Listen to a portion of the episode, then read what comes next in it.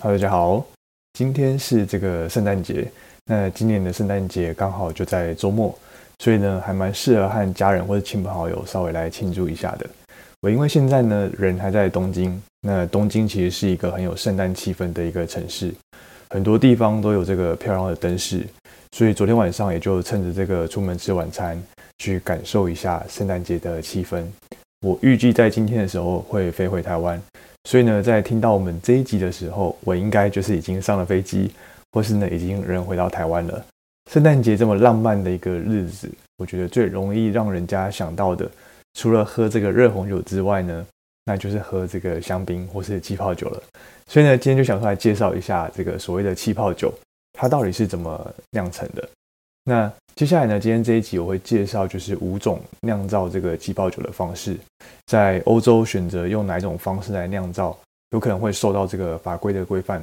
但是呢，在这个欧洲以外的地区，通常就是和这个酿酒师或是酒庄他们想要达到的风格有比较大的关系。那以及呢，他们打算用多少的成本来酿造这个气泡酒。所以呢，今天会主要介绍五种就是酿造气泡酒的方式。第一种呢是所谓这个传统法，第二种呢是这个转移法，然后第三个是大炒法，第四个是阿斯蒂法，最后一个第五个是所谓的这个二氧化碳法。好，那我们就开始喽。第一个酿造这个气泡酒的做法是所谓的传统法。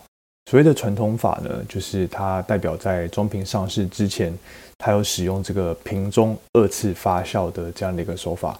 这个瓶中二次发酵呢，是这个酿造顶级的这个气泡酒还蛮常见的一个手法。这样的手法呢，它会比较耗时，然后也会比较耗费这个成本，所以呢，因此在市场上的价格也就通常会比较高一些。接下来呢，我就介绍这个传统法，它在葡萄它们采收然后压制之后的呃的七个主要的步骤。第一个步骤呢，是所谓的制作基酒。那制制作基酒呢，其实就是呃把这个葡萄做第一次的酒精发酵。那这个第一次的酒精发酵呢，通常会在这种大型的控温的桶槽里面来做完成。不过呢，也有一些酒庄，他们会在部分的基酒里面，他们是在这个大橡木桶里面去做第一次发酵。那发酵完之后呢，所得到的这个基酒，通常它是这种不甜的，然后带有这种自然的香气，然后酸度很高。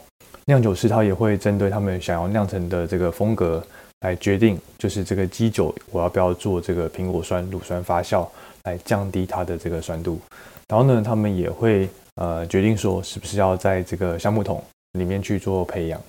大部分这个酿好的基酒呢，它会在采收的隔年它才去做使用。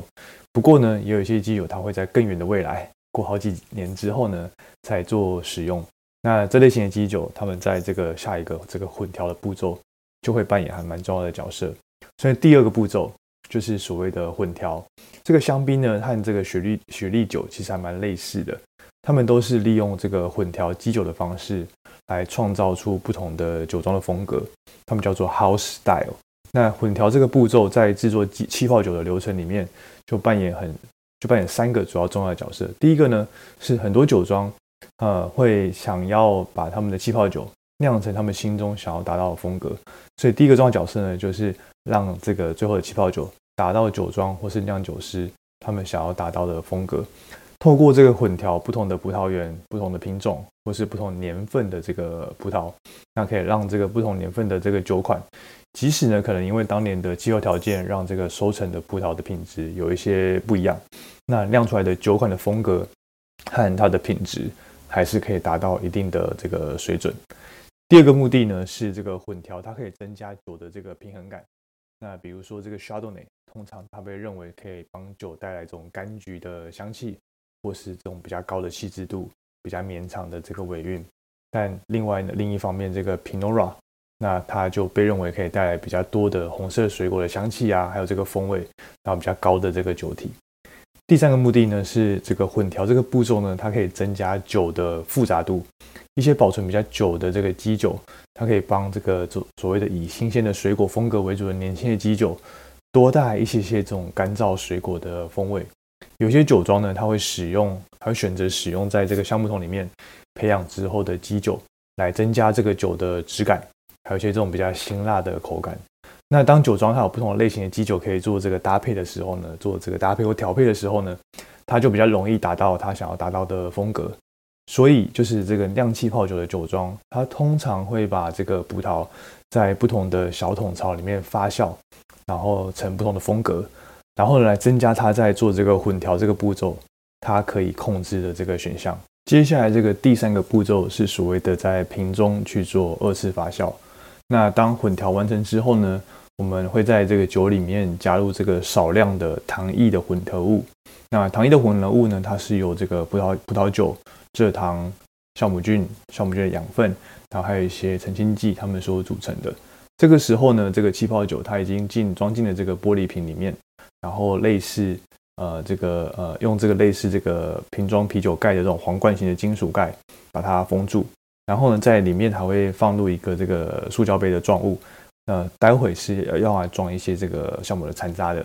那接下来呢，它会把这个玻璃瓶把它横放。然后保存在这种比较冷凉恒温的酒窖里面。那这个呃二次酒精发酵的的反应是比较缓慢的。那在这时候呢，它会开始发生。那这个时候呢，这个二次的酒精发酵，它会让这个酒提高，就是大概百分之一点二到一点三的这个酒精浓度。那也会在这个呃玻璃瓶里面开始产生这个二氧化碳。然后产生的这个二氧化碳呢，它会产生它变成这个气泡。然后溶进这个溶解进进这个呃呃这个葡萄酒里面，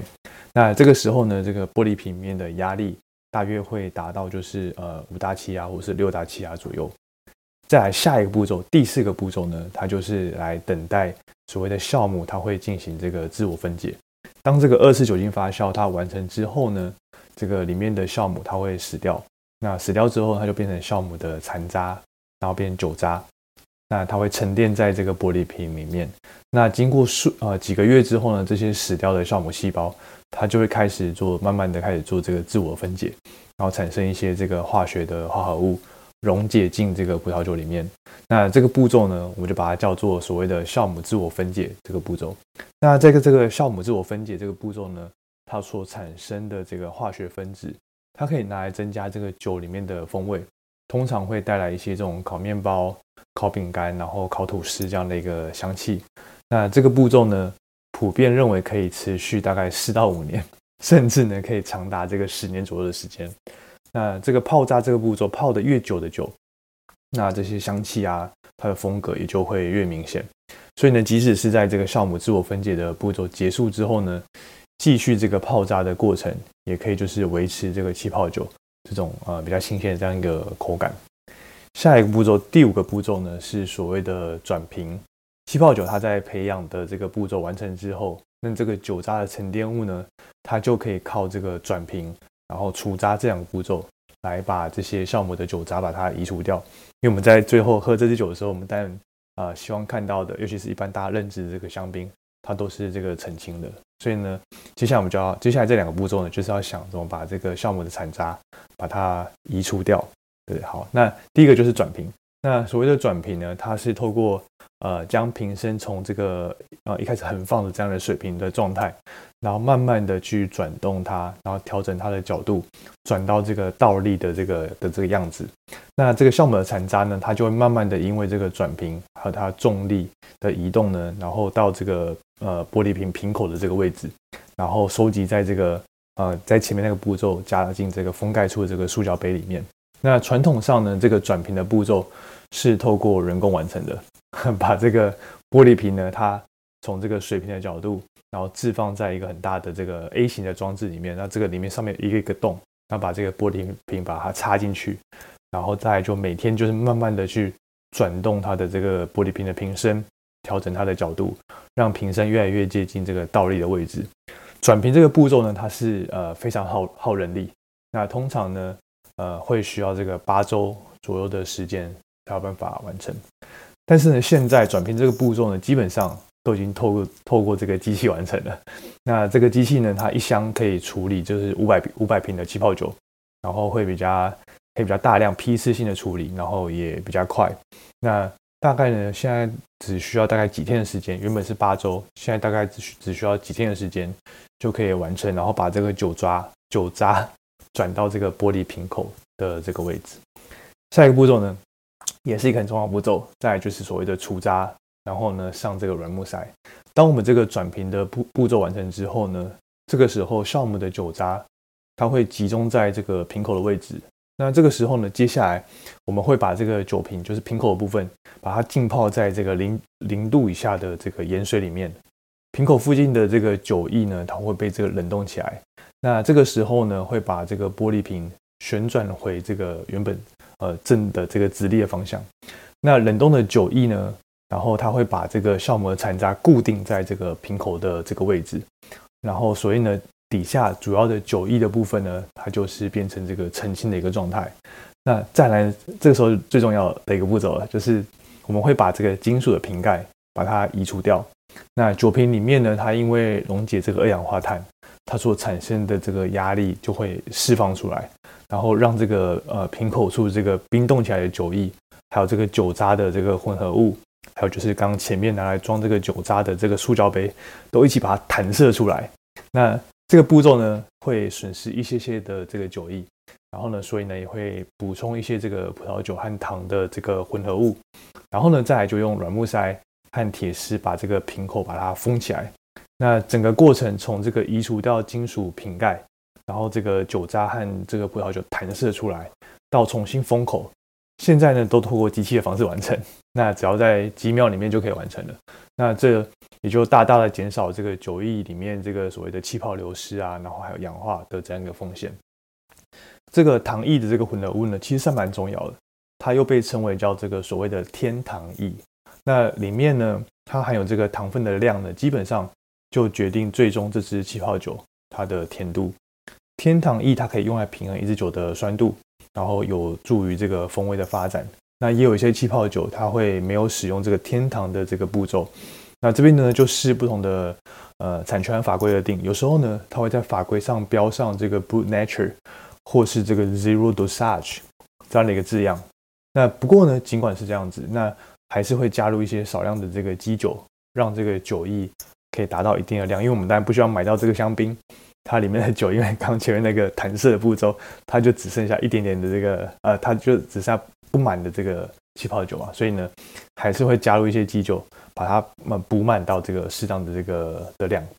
好，那这个糖液的混合物呢，它对于决定一支气泡酒的风格非常非常的重要。我们其实可以把这个天糖液的这个步骤呢，想象成是第二次的这个混调。那这支酒呢，在经过多年的品种的培养之后呢，它到底会是这种比较新鲜年轻的风格，还是会是这个橡木桶培养多年的这种火烤的这样一个风味？或是它表造表现出这个所谓的干燥水果的这个的香气，那天堂意这个步骤呢，它就是会对这个这支气泡酒最后的这个风格有非常非常大的影响。再呢，最后一个步骤就是呃等待这个品种成年，然后呢就上市，让消费者可以买得到。但是对于一般消费者来说呢，我要知道一支气泡酒。它确切年份其实是还蛮困难的，因为蛮多的气泡酒它都不会在这个瓶身上面、酒标上面来标示这个年份，所以呢，其实不太有办法知道说这支酒它是这个比较年轻、新鲜的风味呢，还是接近这个比较成熟的风格。那现在开始慢慢有一些生产者，他会试着在酒标上面来放上这个当时除渣的日期，来让消费者可以有一些资讯可以参考。好，以上呢就是所谓的传统法。下一个我们要介绍的是这个转移法，英文呢叫做 transfer method。那转移法呢，它其实是改良自传统法，但是呢，它改良了就是里面最人力密集的刚刚所提到的转瓶还有除渣这两个步骤。转移法呢和传统法它的做法，它的步骤其实非常非常类似，它前面呢都一模一样，一直到这个转瓶这个步骤呢，其实都完全相同。但是呢，在转移法这边呢，它除渣的这个步骤呢，它是把酒集中在一个呃加压的密封的很大的一个桶槽里面来做这个除渣。桶槽里面的酒呢，它会呃做过滤，然后把这个酵母酒渣滤掉之后呢，再加入这个所谓的糖液的混合物，来调整酒的甜度和风格，然后呢再重新装瓶上市。透过这个转移法呢，也可以酿出就是还蛮不错的起泡酒。不过呢，它就省去了很大量的人力，还有这个时间的成本，然后也可以确保就是同一批的生产的酒，还有很一致的这个品质和这个风格。通常其实可以透过这个酒标来辨认一支气泡酒，它是使用这个传统法还是这个呃转移法来酿成。呃，转移法呢，它酿成的气泡酒在酒标上通常会标上这个 bottle fermented。那用传统法酿成的气泡酒呢，通常也会代表它的品质比较好，所以呢，它的价格也会稍微贵一点。那酒庄上呢，它通常就会在酒标上特别去注明一支酒，它是用传统法酿成的，标上比如说像是 traditional method 的这样的一个字样。传统法和这个转移法，它所酿出来的气泡酒，它会以这个面包然后吐司的香气为主。那接下来呢，我要介绍的这个大槽法。Tank method，它酿出来的这个气泡酒呢，就会比较保有就是原始这个基酒它的香气。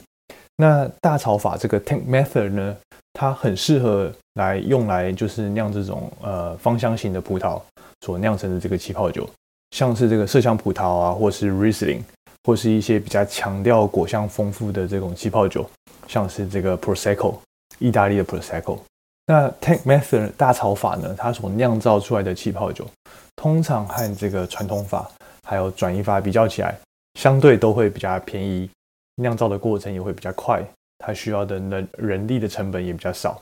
一般普遍的认知就是呢，大槽法它比起这个传统法，相对它的这个气泡酒的等级还是会差一点点。但如果使用的葡萄品质够好的话呢，而且我们在这个酿造的过程里面处理得当的话呢，还是可以酿造出这个很高品质的气泡酒。第一次这个酒精发酵呢，它会在这个温度严格控管的不锈钢槽里面来发生，然后保留这个酒里面它纯净的水果还有它的花香。那产生的这个基酒通常都不会再拿去做这个苹果酸乳酸发酵，也不会在这个橡木桶里面去做培养。那接下来呢，在基酒里面加入这个酵母菌、蔗糖，还有酵母菌的养分，然后一些澄清剂，然后呢，就在这个密封的不锈钢槽里面去做这个二次发酵。在这个桶槽里面的压力，它会随着就是溶解进酒里面的二氧化碳的浓度上升，然后慢慢的就是压力会升高。那酵母的酒渣呢，它会在它会在这个发酵完成之后把它过滤掉，然后呢，在这个压力下面去做装瓶。大部分的这个大槽法，它酿出来的气泡酒都不会来等待这个酵母去做自我分解。所以呢，